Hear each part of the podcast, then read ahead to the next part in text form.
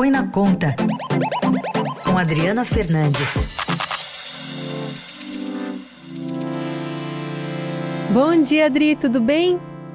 Tudo bem, Carol, bom dia, bom dia a todos os ouvintes. Bom, Adri, hoje tem o um encontro anual do Fórum Econômico Mundial, começando, na verdade, né, em Davos, com neve, com expectativas, um forte temor né, também de recessão global por parte dos autorrepresentantes de governos e empresas que fazem da cidade ali o seu ponto de encontro todo janeiro. Para o Brasil, a gente vai estar representado pelos ministros Fernando Haddad da Fazenda e Marina Silva do Meio Ambiente é, sem dúvida nenhuma, uma chance de tentar vender o país como um destino mais seguro, talvez atrativo para investimentos e investidores externos no meio dessa reorganização das cadeias globais, afetadas especialmente pela guerra, pela pandemia? Exatamente, Carol. E tem também há uma preocupação dos líderes mundiais com o que aconteceu no Brasil no domingo retrasado. Isso é um tema, todo mundo, agenda muito requisitada por conta, agenda dos representantes do governo brasileiro por conta ah, dessa, desses atos golpistas, e é claro, isso não tem como não estar tá por trás das conversas com os investidores, sobretudo, eles vão, ah, o, eles vão, eles querem saber um pouco ah, sobre isso, e também o governo brasileiro, cabe ao governo brasileiro, aos dois representantes, Marina Silva e Fernando Haddad, é, mostrar, eles vão tentar mostrar uma volta ao quadro de normalidade. Esse tem sido a pauta uh, desde a semana passada, uh, logo em seguida aos autos golpistas, as, as discussões, as medidas, elas seguiram acontecendo. Foi o caso de Fernando Haddad, que apresentou medidas econômicas na quinta-feira, na sexta, ele já conversou com representantes do mercado financeiro e agora vai apresentar essas medidas para os investidores, para os, para os líderes eh, mundiais que, estão, que estarão em Davos. Uhum. E também passa um recado importante levar a ministra do Meio Ambiente, Marina Silva, que tem né, uma, uma carreira internacional, um respeito, na verdade, por conta de aliar né, o desenvolvimento, mas a questão ambiental, que é muito forte também em outros países. Sem dúvida, Carol, a, a ministra ela é, é, um símbolo né, dessa, dessa questão da sustentabilidade, de uma economia verde, sustentável, e essa sempre foi um ponto é, negativo do governo Jair Bolsonaro, é, e, é, e, é, claro que ela vai é, trazer o Brasil, trazer esses investidores é, vai buscar né, esses investidores é, que se afastaram do Brasil, esses países que se afastaram do Brasil por conta da agenda negativa, agenda ambiental negativa é, imposta pelo governo anterior. Uhum. E nesse momento, né, Davos, que também vai discutir esse tema, traz, uh, traz uma oportunidade única pra, pra, para o Brasil. Uh, Carol. E da parte pragmática, assim, quando o nosso ouvinte é, entende que vai rolar esse, esse fórum importante econômico lá em Davos, enfim, tem umas discussões, o Brasil se apresentando, né, e apresentando um novo governo, novas ideias, tentando imprimir essa imagem. O que, que de pragmático pode acontecer? Já tem alguma ação concreta que pode sair ou é mais essa diplomacia que começa de apresentação a ser feita num novo governo, Adri? Eu acho que não é só diplomacia, né? É esses encontros, porque lá é, você, o, as autoridades, elas se encontram com CEOs das grandes empresas mundiais, CEOs dos grandes bancos, é, além, é claro, dos líderes mundiais. Então, se você passa esse recado, você passa o seu recado do que você tem é, também para, é, para mostrar, e também, é claro, os investimentos que você quer, quer fazer e precisa é, de uh, recursos internacionais para isso.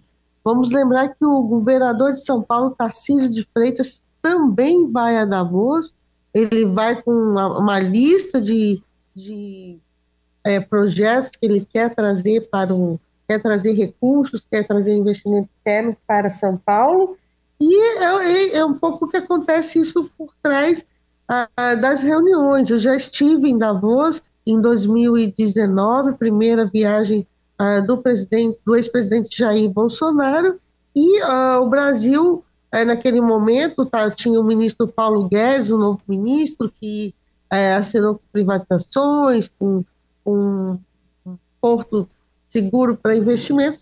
Haddad não vai falar de privatizações, que essa não é uma pauta do novo governo, mas com certeza vai buscar mostrar que aqui, na economia, no Brasil, é um porto seguro para investimentos externos. Aliás, você falou dessa, dessa agenda com o presidente Bolsonaro no fórum. Desta vez, o presidente está deixando os ministros o representar nesse evento e prefere ir à, à reunião do CELAC, né, da Comunidade de Estados Latino-Americanos e Caribenhos, também faz parte dessa agenda programática, né, para essa gestão.